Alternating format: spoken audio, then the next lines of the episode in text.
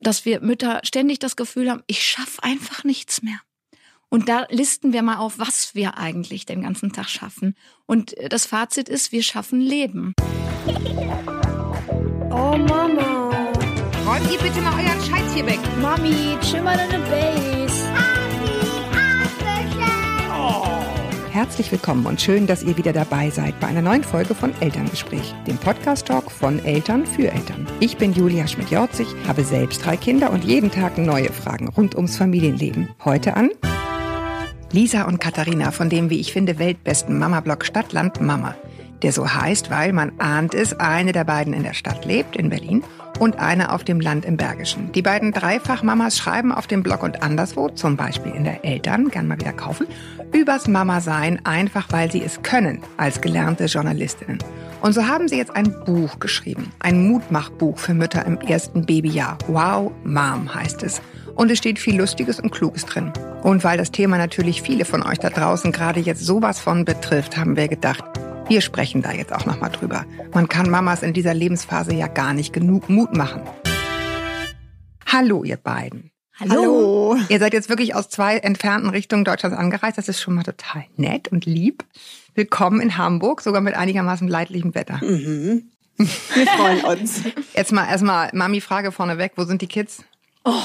Schule, Kita, Kita, die kleinste. Magst du das auch die Männer, die hier im Podcast ja. sind? Gut. Dann beantworten wir das gerne.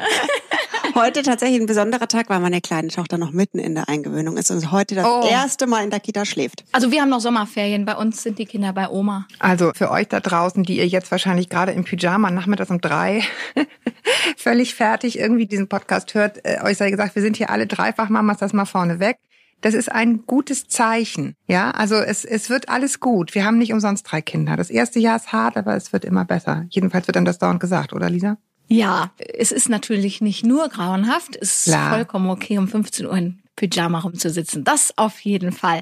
Genau. Also es wird besser, sagen alle. Es wird anders, sagen alle.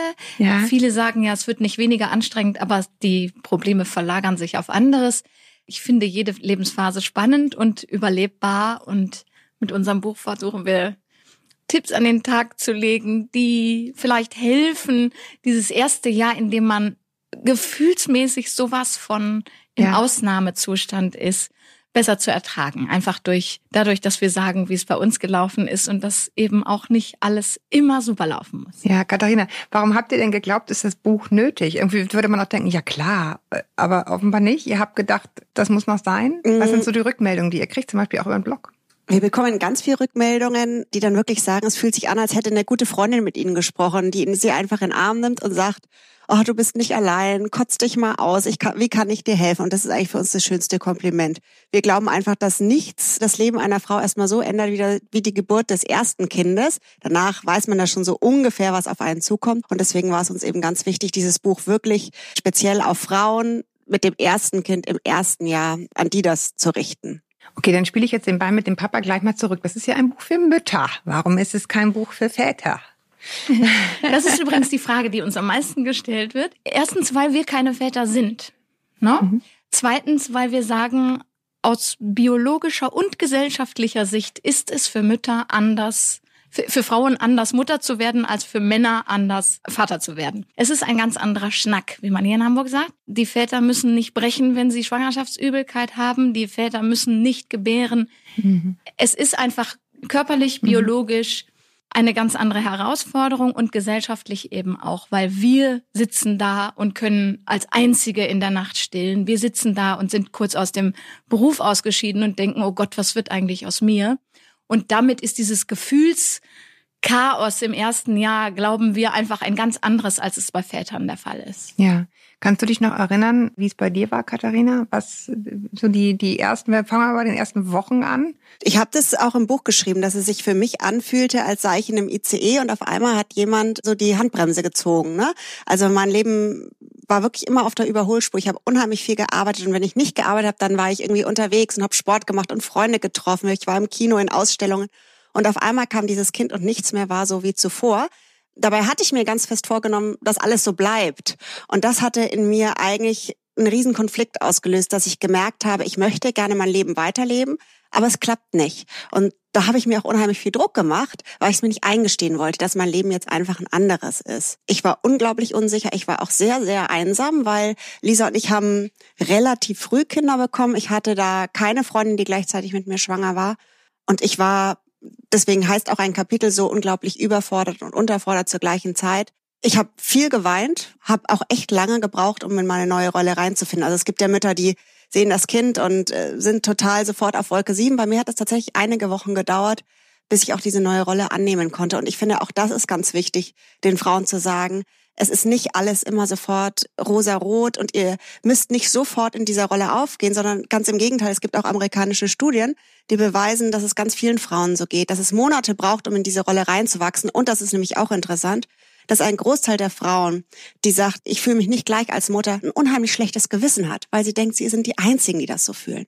Und das ist uns auch wichtig mit dem Buch zu sagen, du bist eben nicht die Einzige, die das fühlt. Ja, im Grunde hast du das vorhin, Lisa, auch schon ganz toll zufällig mit reingebracht. Nämlich, das ist ja nicht nur schrecklich, das erste. Das ist ja auch schön. Es ja. ist ja die ganze Zeit beides. Genau. Es ist ja nicht so, dass man sozusagen da liegt und die Geburt hat und denkt, es ist alles so furchtbar. Nein. Es ist irgendwie die ganze Zeit ist beides und zwar 150 Prozent. Es ist einfach voller Emotionen und diese Emotionen, die überfordern einen auch so dass man ständig auf wie so eine Achterbahn fahrt, ist mal ganz oben, weil es ein toller Tag ist und man sich total freut, dass das Baby irgendwas Tolles kann.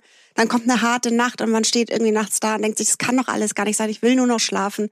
Also ich finde, es ist ein enormes Auf und Ab immer wieder, eigentlich das ganze Jahr durch. Ja, und auch durch die Verantwortung fürs Kind wollen wir es ja so gut machen wie nie zuvor. Also wir, wir, wir haben ja auch große Ansprüche an uns selbst. Dazu der Frust, das geht ja schon mit diesem Babypinkeln los, wenn der Vater nach der Geburt seine Freunde alle einlädt auf ein Bierchen. Mensch, ich bin Vater geworden, während die Mama noch hier in Kompress Kompressionsstrümpfen und, ja. und Milchpumpen irgendwie versucht klarzukommen und dachte, also bei mir war es tatsächlich so, ich bin mit 23 schwanger geworden, mit 24 kam das Baby und ich dachte, da kommt jetzt so ein ganz naiv war ich. So ein ganz, also ich habe mich so drauf gefreut und ich konnte gar nicht erwarten, bis dieses Kind in meinen Arm liegt und dachte, da kommt so ein grinsendes, süßes Bäckchen dazu und dann hat dieses grinsende, süße Bäckchen mich tagsüber glücklich gemacht und von 18 bis 0 Uhr sechs Monate jeden Abend geschrien, ne?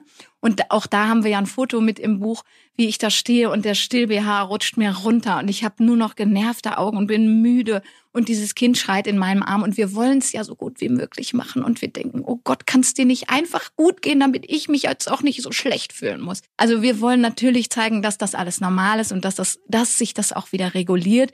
Und Katharina, du hast gerade gesagt, du hast halt jetzt ein neues Leben, wir haben ein neues Leben, aber wir bleiben ja trotzdem die Alten. Wir haben ja mittlerweile Kinder, die schon etwas größer sind und die uns zeigen, dass dass alles, was wir da jetzt vielleicht die letzten Jahre nicht ganz so ausleben konnten, immer noch da ist und jetzt so langsam kommen wir genau. wieder zu uns und können wieder. Das finde ich ein total schönes Bild. Es schläft mhm. einfach einen Augenblick, ne? Aber dieses genau, so Gefühl, dass es irgendwann wiederkommen wird und auch Jahre kommen einem ja sehr lang vor, wenn man noch am Anfang steht. Mhm das hast du halt immer. Du hast das Gefühl, es dauert ewig. Du wirst nie wieder mit deinem Mann essen. Weil mhm. immer, wenn das Essen auf dem Tisch steht, kriegt das Baby Hunger. Natürlich genau. von den Gerüchen lernt man dann irgendwann.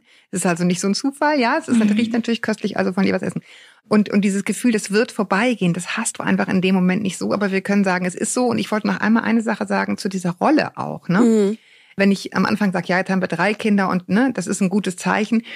Das ist ja auch ein Teil dieses Prozesses. Irgendwann, das war es für mich jedenfalls, ist mir klar geworden, nee, es ist nicht wie früher, es ist alles anders, Komma, mhm. aber das ist auch okay. Total. Mhm. Und ich habe nicht versucht, immer noch die Alte zu sein oder so, sondern es war jetzt irgendwie klar, das finde ich lohnt sich von Kind zu Kind immer mehr. So, jetzt wird hier Essen gekocht und dann müssen irgendwelche bescheuerten Turnbeutel gesucht werden und, und, und. Und es ist Teil deines Lebens. Und dann, ich habe das Gefühl, bei mir hat es nicht Monate, sondern Jahre gedauert, mhm. in diese Rolle reinzuwachsen. Weil dann sagst du, okay, und jetzt bin ich Mutter und das ist auch okay. Und der andere Kram kommt genau, wie ihr sagt, dann irgendwann mit 14 oder so. Es ist halt alles so absolut, ne? Dieses, ich werde nie wieder schlafen. Das hat man beim ersten Kind. Das fand ich so wundervoll beim nächsten Kind, wo ich wusste, okay, es schreit jetzt, es hört bald auf zu schreien, in einem halben Jahr schläft es auch durch und so weiter. Also dass dieses Vertrauen da rein zu haben, das wird sich, das wird schon alles. Das hat man halt beim ersten nicht. Ja, ich meine Schlafen. Okay, lass uns mal Thema Schlafen machen. Oh nein. Es gibt so einen schönen kleinen, so einen super Spruch. Ich habe so gelacht. Es gibt sehr, sehr viele sehr lustige Sprüche auch von von anderen Twitterern, die ihr sozusagen in dem Buch habt. Und eine davon war, ich dachte jetzt auf Deutsch, damit es allen zugänglich ist: ähm, Schlafe, wenn das Baby schläft und mache die Wäsche, wenn das Baby die Wäsche macht. Ja. Also ein total sinnloser Spruch. Alle sagen immer, leg dich hin, wenn das Baby schläft und irgendwie geht es einfach nicht, weil du kriegst ja sonst nichts fertig. Ja. Überhaupt dieses Nichts fertig kriegen, ne? Da habe ich meinen Mann sehr drum beneidet, dass er zur Arbeit gehen konnte und einfach in der Mittagspause einen Kaffee trinken konnte oder eine E-Mail schreiben und zu wissen, wenn ich diese E-Mail abschicke, hat mich immer noch keiner im Wort unterbrochen. Ja.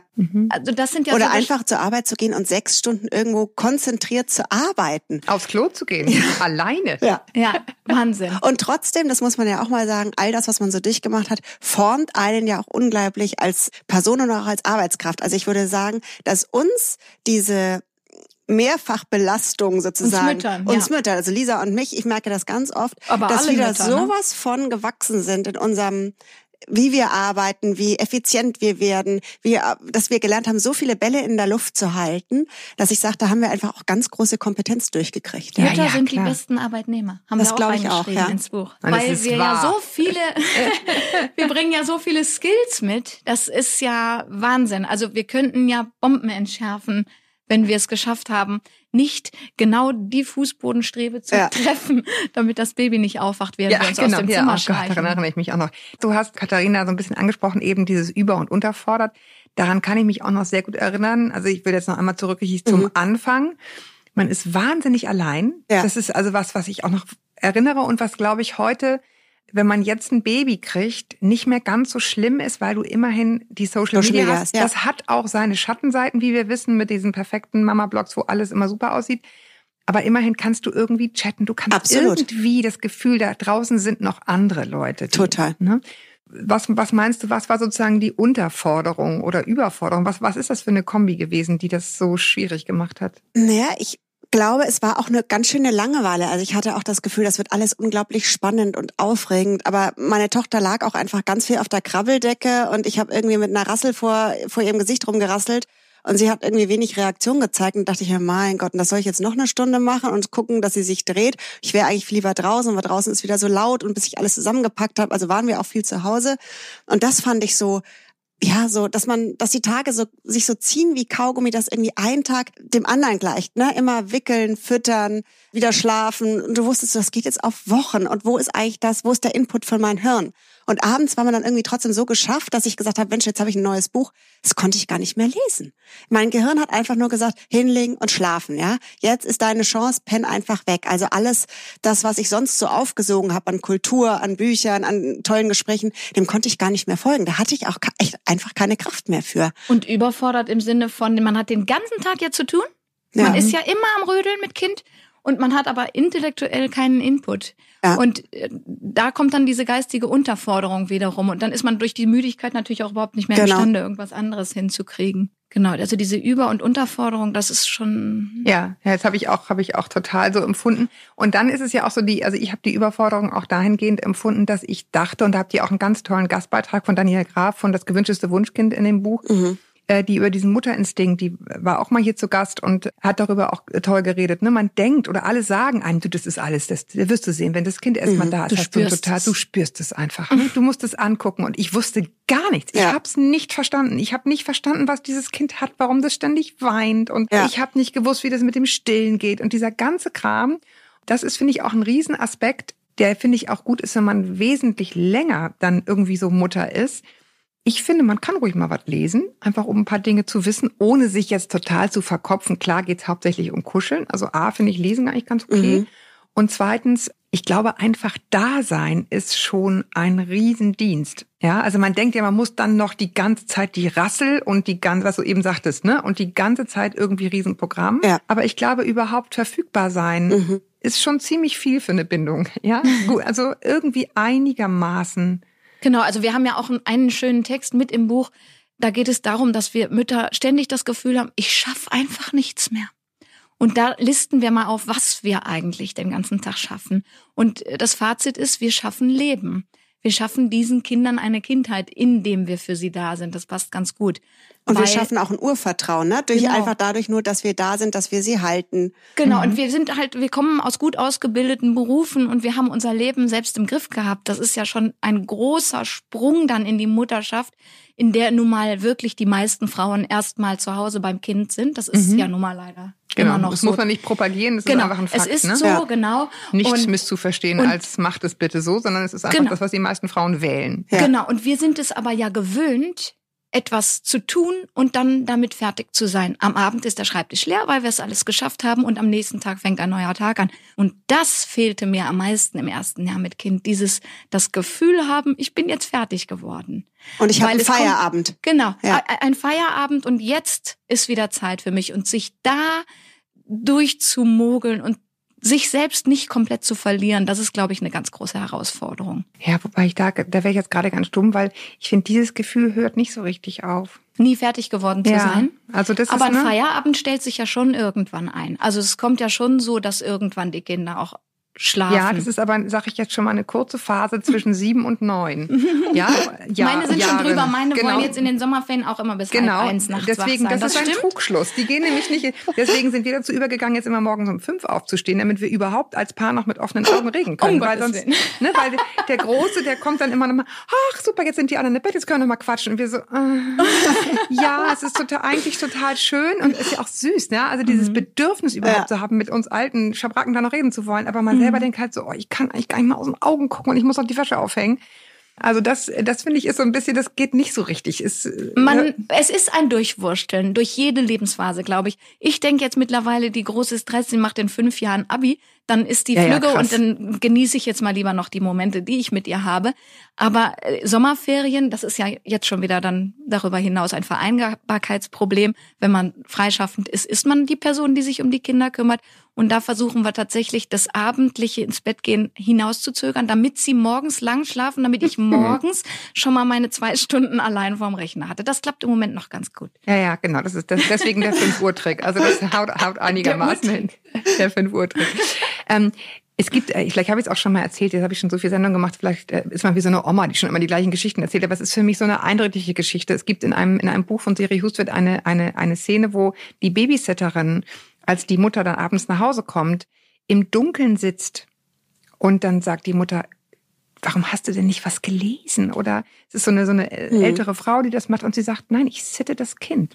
Und da habe ich irgendwie gedacht, Wahnsinn, wenn man da hinkäme, zu sagen, das ist okay, einfach nur da zu sein. Ich mache sonst nichts. Ich liege hier auf dem Sofa und bin einfach nur da. Das hat mich richtig, also könnte ich nicht, Klammer auf Klammer zu, aber ich habe mich hat es total äh, beeindruckt, diese Szene, weil ich dachte, stimmt, wenn man an den Punkt kommen könnte, dass es schon ein Riesenverdienst ist, einfach nur da zu sein und so ein Kind zu halten und irgendwie Gut, das haben wir ja generell im Leben irgendwie ziemlich verlernt, nur noch eine Sache zu machen. ja, Ne?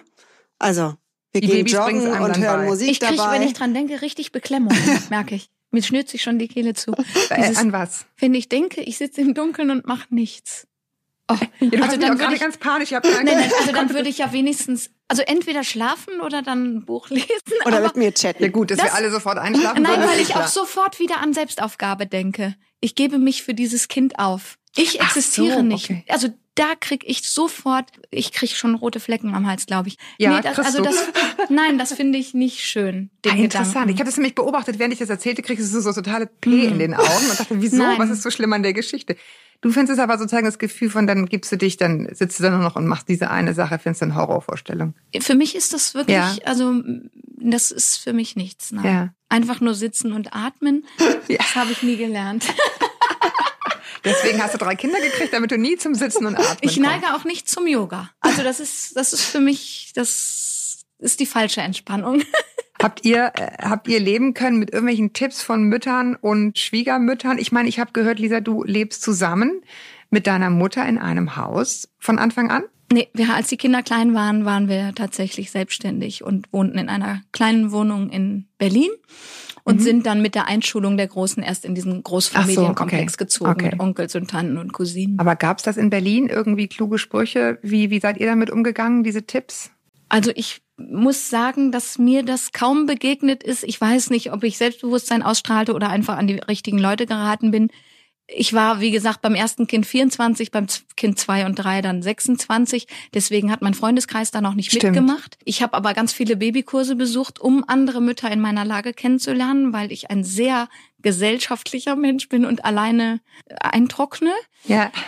und da viele Mütter kennengelernt und das war sehr wertschätzend und oh Gott, was machst du denn, wenn das Kind nicht schläft und oh Gott, äh, ziehe ich es überhaupt richtig an? Da haben wir uns eher gegenseitig Mhm. geholfen. Deswegen dieses übergriffige Klar, also wenn, dann kam natürlich mal irgendwer und sagte, oh, das Baby schreit bestimmt, weil es Hunger hat. Das konnte ich irgendwann nicht mehr hören. Das ist auch sehr schön, das Bullshit-Bingo in dem Buch. Da haben wir ein Bullshit-Bingo, das hat bestimmt Hunger oder das erstickt bestimmt im Tragetuch, aber dann habe ich das ich halt aufgeklärt muss- und nicht als persönliche Beleidigung genommen, sondern Ich glaube ehrlich gesagt, dass solche Kommentare kommen eigentlich, also was bei mir immer so nicht von Müttern im gleichen Alter, sondern ich merke, dass die etwas ältere Generation wenn dann übergriffig wird.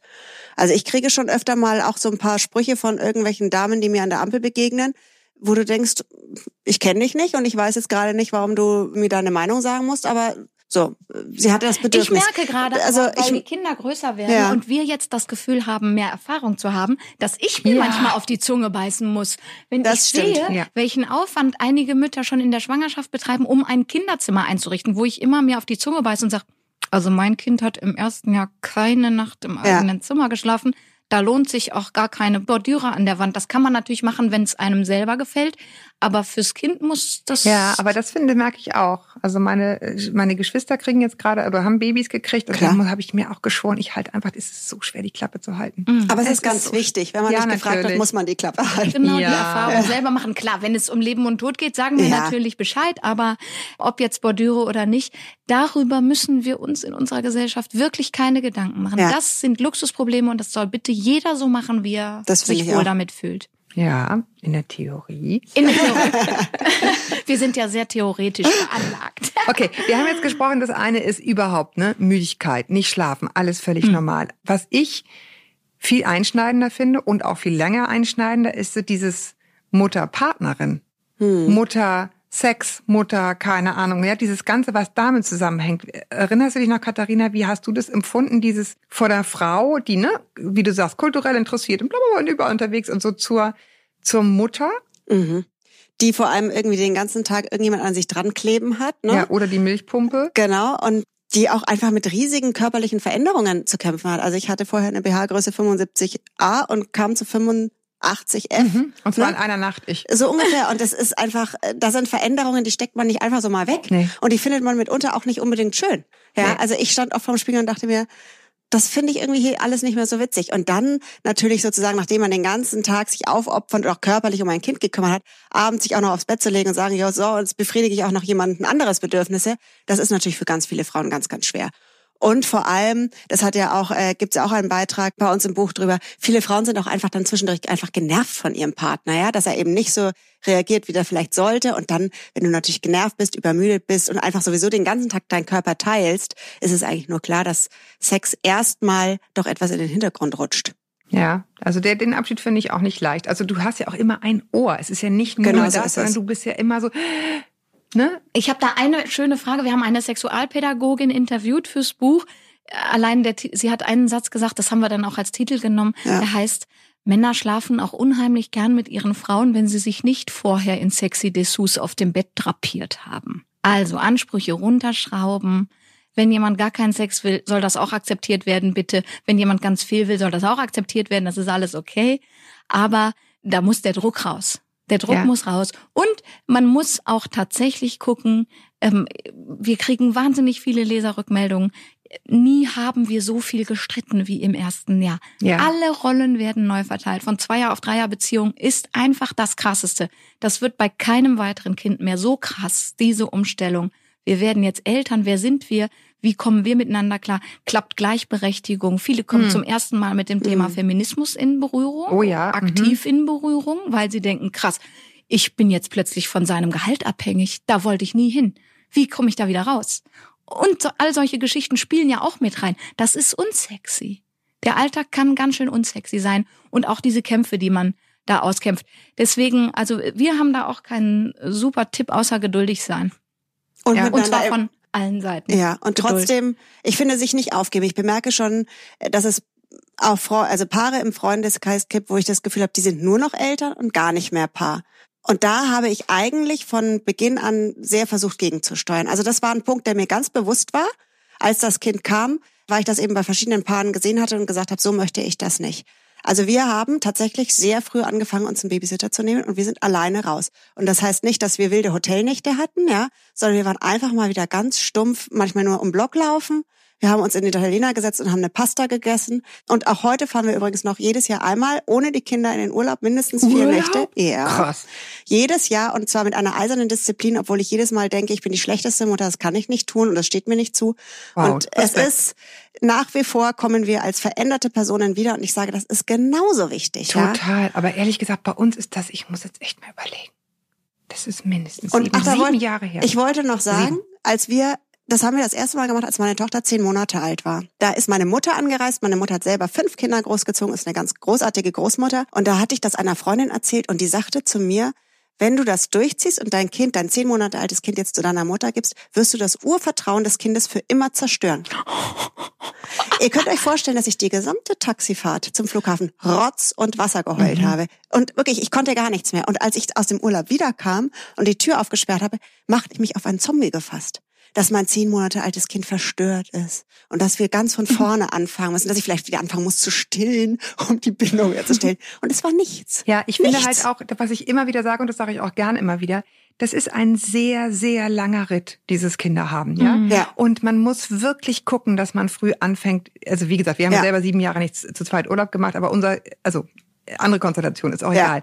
Aber ich finde trotzdem dieses an sich denken, sich was Gutes tun, habt ihr auch ganz viel dazu im Buch, ne? Sich selber wie eine Absolut. gute Freundin behandeln. Ja, das geht nicht sofort. Ja, man kann nicht sofort Latte Macchiato trinken gehen, wenn das Nee. Baby schläft. Das dauert, ja, aber trotzdem nicht aus Aber den man Augen muss sich auch verlieren. manchmal dazu zwingen. Ja. Man denkt, ich schaffe es nicht und es geht nicht und ich möchte nicht und ich sag's jedes Mal. Ich hab, ich wollte jedes Mal wollte ich eigentlich den Flug stornieren und habe gesagt, ich mache das nicht, kriege ich nicht hin. Ja. Und ich habe mich gezwungen und es hat sich jedes Mal gelohnt. Und ich glaube nämlich genauso wie wir an unserer Eltern-Kind-Beziehung arbeiten müssen oder arbeiten sollten, müssen wir genauso auch an der Eltern-Eltern. Und Mhm. trotzdem muss ich nochmal dazwischen, weil ich habe sowas nicht gekonnt die erste Zeit Mhm. und habe gedacht, okay, dann ist der Drang auch nicht groß genug, dann ist es so. Ich, ich konnte mich da nicht so gut trennen. Also ich war bis heute, glaube ich, keine nicht gut. länger als zwei Nächte von meinen Kindern getrennt. Was ja auch Quatsch. Ich jetzt mittlerweile könnte ich es mir vorstellen. Aber ich bin da einfach der Typ nicht so für. Und wir haben geguckt, dass wir es in den Alltag integrieren, dass wir wirklich, wenn jemand Hilfe anbietet, diese auch annehmen. Sofort das ist ja, nehmen. das ist ja sowas von schwierig. Hilfe annehmen, das konnte ich bis dahin überhaupt nicht. Da musste ich mich sehr für überwinden. Und wir müssen, also ohne Druck, deswegen sage ich, das kann Ja. auch schon wieder zu Druck führen. Oh Ja. Gott, ich muss aber jetzt mit meinem Mann, sonst läuft der Mann mir weg. Deswegen muss ich mit dem in Urlaub. Wenn das nicht geht, geht's nicht. Dann findet man Oder wenn andere man nicht der Wege. Typ ist. Aber ähm, so eine Kündigung ans schlechte Gewissen, die sollte man sich einfach auch mal, glaube ich, aufschreiben, weil ich hatte auch in der ersten Phase das Gefühl, mein Mann kann mit viel weniger schlechtem Gewissen lieben und Eltern Mhm. sein als ich. Weil ich Mhm. immer dachte, das ist nicht genug und oh Gott, wenn ich jetzt weggehe, dann kriegt das Kind Mhm. ein Trauma und weiß ich nicht. Diese ganzen Gedanken können wir uns sparen. Das ist Quatsch. Also Ja. weil es führt zu nichts. Ja. Es, es macht uns nur mürbe und lässt den Kopf den ganzen Tag rattern und diese Ressourcen können wir für ganz andere Sachen gebrauchen. Ja, das ist absolut richtig. Also ja, ich finde halt wirklich ne, die die die Zeit finden, wann man das wieder kann, sich selber prüfen, bin ich überhaupt der Typ oder was, was sind denn die Dinge, die Das mir stimmt. irgendwie gut tun, finde ich ganz wichtig. Aber ich finde, wir halten jetzt hier mal fest. Erstens versuchen sich wirklich die Paarzeit irgendwie zu holen und sei es um Block gehen, sei Absolut. es irgendwie der Das reicht ja auch Kaffee oft schon. am Morgen. Genau. Ja. Zweitens finde ich einen super Tipp, sofort ziemlich zügig WhatsApp-Gruppen mit Babysittern. Ja.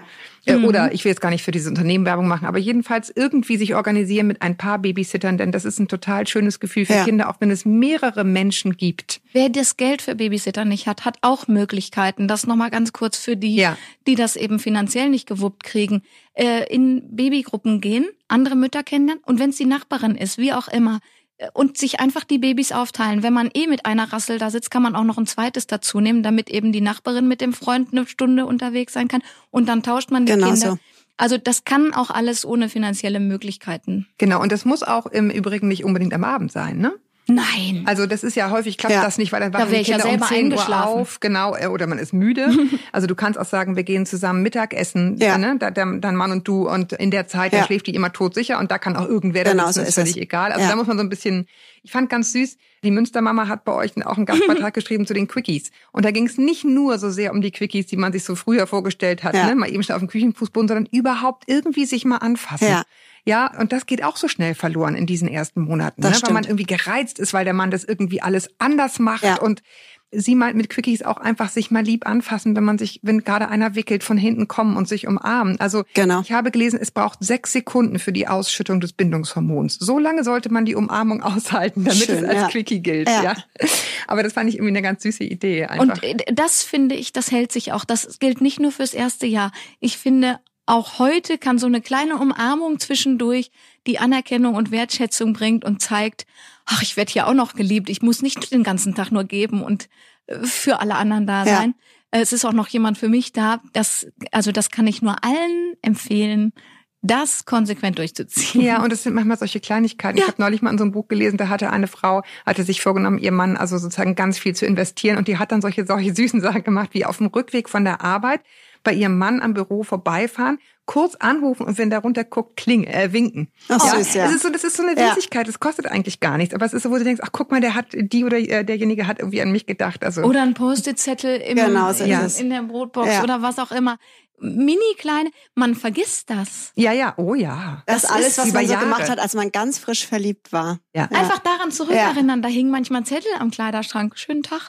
Ja. Alle- Ja. Allein solche, genau, das muss man wiederbeleben. Dann äh, kriegt man diese Frustmomente auch viel besser hin. Ja. Glaube ich ganz ehrlich. Ja. Also eine Umarmung kann da echt schon Frieden schenken. Ähm, ich würde jetzt mit euch gerne was machen.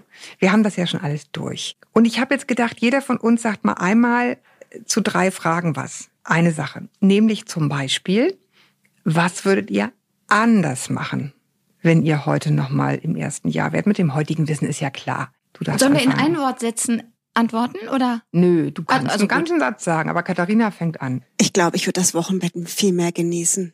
Einfach zu wissen, man ist nur mit einem Baby im Bett und kann den ganzen Tag irgendwie kuscheln und liegen bleiben, das finde ich total toll. Das ist beim zweiten, beim dritten Kind nicht mehr möglich, weil man da irgendwie zur Ja. Kita muss und weiß nicht was. Ich würde mich richtig, richtig ganz viel im Bett bleiben mit dem ersten Baby. Oh, himmlischer Gedanke. Ja. Okay.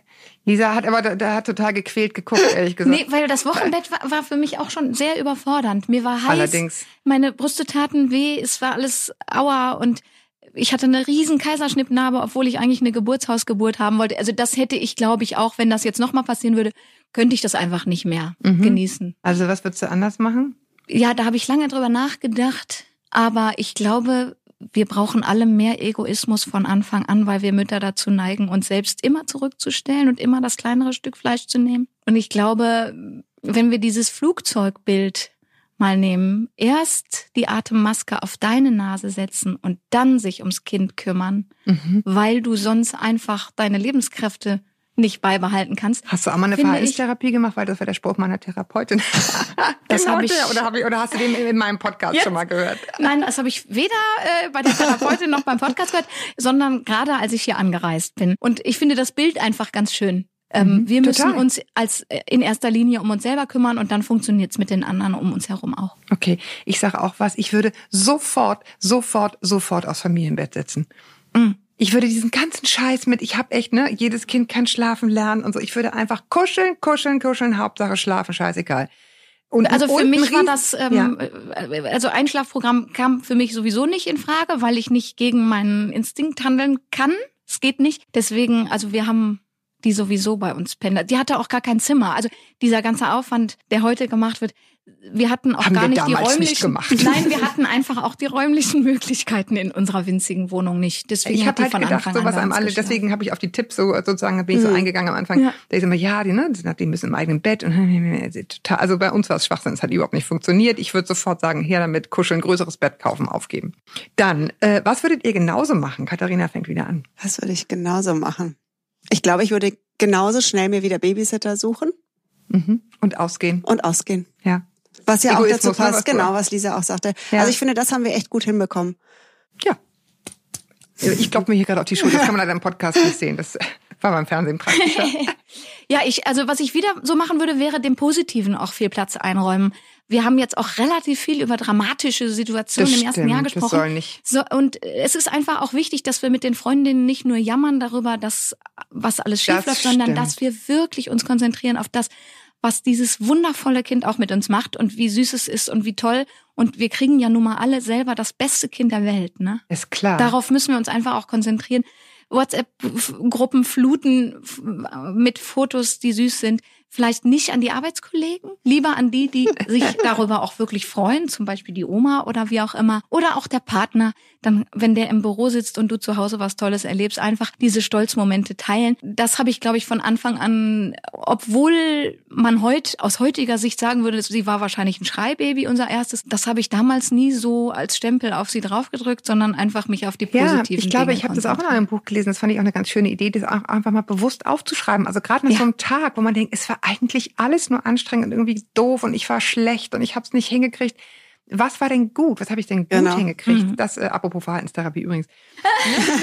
Vielleicht Genau. sollten wir Per- Therapeutin Ja, werden. das wäre doch die nächste Weiterbildung. Okay, jetzt komme ich mir total doof und irgendwie profan vor mit meinem, was würde ich wieder so machen? Aber ich sage es jetzt trotzdem, egal der Vollständigkeit halber. Mir haben immer alle gesagt, du lass doch einfach die Wohnung, ist doch scheißegal, ist doch total unwichtig. Und ehrlich gesagt, ich kann das nicht. Ich kann nicht in einem Umfeld entspannen, in dem es einfach schrecklich aussieht, ja. Und ich weiß, es hat mich total erschöpft in diesem ersten Jahr. Und trotzdem brauchte ich diesen Moment, wo es einen Raum gab, in dem es irgendwie wieder aussah wie früher. Ja, also ich würde sagen, ich würde auch wieder aufräumen, obwohl einem alle auch. davon abraten. Aber es ist so, ja. Also da gibt's eine super schöne Anekdote von uns. Wir kennen uns ja schon sehr lang und ich habe ja vor Katharina Kinder gekriegt. Und sie hat, als die Zwillinge dann geboren waren, unsere Große war zwei. Also deine Zwi- Zwillinge? Meine Zwillinge, genau. Unsere Große war zwei, die Zwillinge drei Wochen. Und dann kam Katharina zu Besuch. Hatte noch keine Kinder. Und sie ist bis heute traumatisiert, wie das bei uns aussah. Und ich dachte, ist mir doch scheißegal. Wenn die einen Kaffee kriegen, können die glücklich sein. Ich, hab, ich war damals mit einem Freund da und ich habe Lisa die ganze Zeit vor Ort gelobt, gesagt, du machst das super. Die Große schüttete aber neben uns permanent Cornflakes aus. Ich dachte, warum geht Lisa denn da nicht hin? Und wir sind damals vor die Tür und ich habe wirklich, ich wollte Lisa einfach nur sagen, du hast alles toll gemacht, aber wir standen vor der Tür und ich habe zu meinem Freund gesagt, ich kriege Niemals. niemals ein Kind. Das ist der Horror. und, und wirklich, Danke, dass du nicht gesagt hast, die kriegt's einfach nicht gebacken, die Alte. Ich dachte mir, wenn das bei mir auch so ist, das, das, das ertrage ich nicht, weil ich tatsächlich auch teilweise das äußere, die äußere Ordnung brauche, falls es innerlich sehr chaotisch bei mir ist. Also Ja. ich habe es auch gerne aufgeräumt. ja, also man muss natürlich die Grenze kriegen. Ich Ja. habe neulich auch eine schöne Twitter-Perle gelesen, da war es so nach dem Motto, ich kann erst Wochenende machen, wenn alles aufgeräumt ist, also Sonntagabend. Da muss man halt auch Nein. aufpassen. Ne? Das ist Auch aber, wieder Druck, ne? Ja, Den Druck rausnehmen und sagen, mein Gott, wenn die diese Kinder unbedingt sehen wollen, dann müssen sie halt mein unaufgeräumtes Wohnzimmer. Dann Nee, es geht, nicht um das, es geht nicht um das Außen. Also das, das, das dafür Okay. plädiere ich, ne? Scheiß drauf, was die Tausend sagen. Total. Aber ich finde es, ne, man kann ja auch das für einen Gästeklo als aufgeräumten Bereich nehmen. Hauptsache halt irgendein kleiner Raum, der irgendwie einigermaßen ordentlich aussieht und der irgendwie Ja. zu schaffen ist, dass man den aufräumt. Okay, drittes. Was oder wer hat euch geholfen, am allermeisten geholfen im ersten Jahr? das war bei mir ganz klar meine Hebamme. Meine Hebamme, die hatte ich bei allen drei Geburten und die hatte immer ein offenes Ohr. Die hat irgendwie auf alle WhatsApp-Fotos Hilfe, das Kind hat Pickel, was mache ich, muss ich ins Krankenhaus, hat die immer sofort reagiert. Ich fand die, ja, die war einfach großartig und ohne die wäre ich sehr oft sehr verzweifelt gewesen. Hier war ein Flieger, ich sag's nur dazu, weil man den gerade hört. Ja, verstehe ich. Ja. Also ich hatte eine wundervolle Mütterpflegerin, hallo Kerstin Schirmer aus Berlin, die hat mir geholfen und zwar war die nur für mich da nach der Geburt Was ist der eine Zwillinge. Mütterpflegerin? Eine muss so- Mütterpflegerin, das ist ja sowas ganz, ganz Tolles. Die kommt für dich. Die bringt dir gesundes Essen mit, die bringt dir Kraftkugeln, selbstgebackene Kraftkugeln mit, Äh, damit wo du stillen überleben kannst. Die massiert dich. Oh, Ja. wo, wo, wo, Ja. wo arbeitet Und die?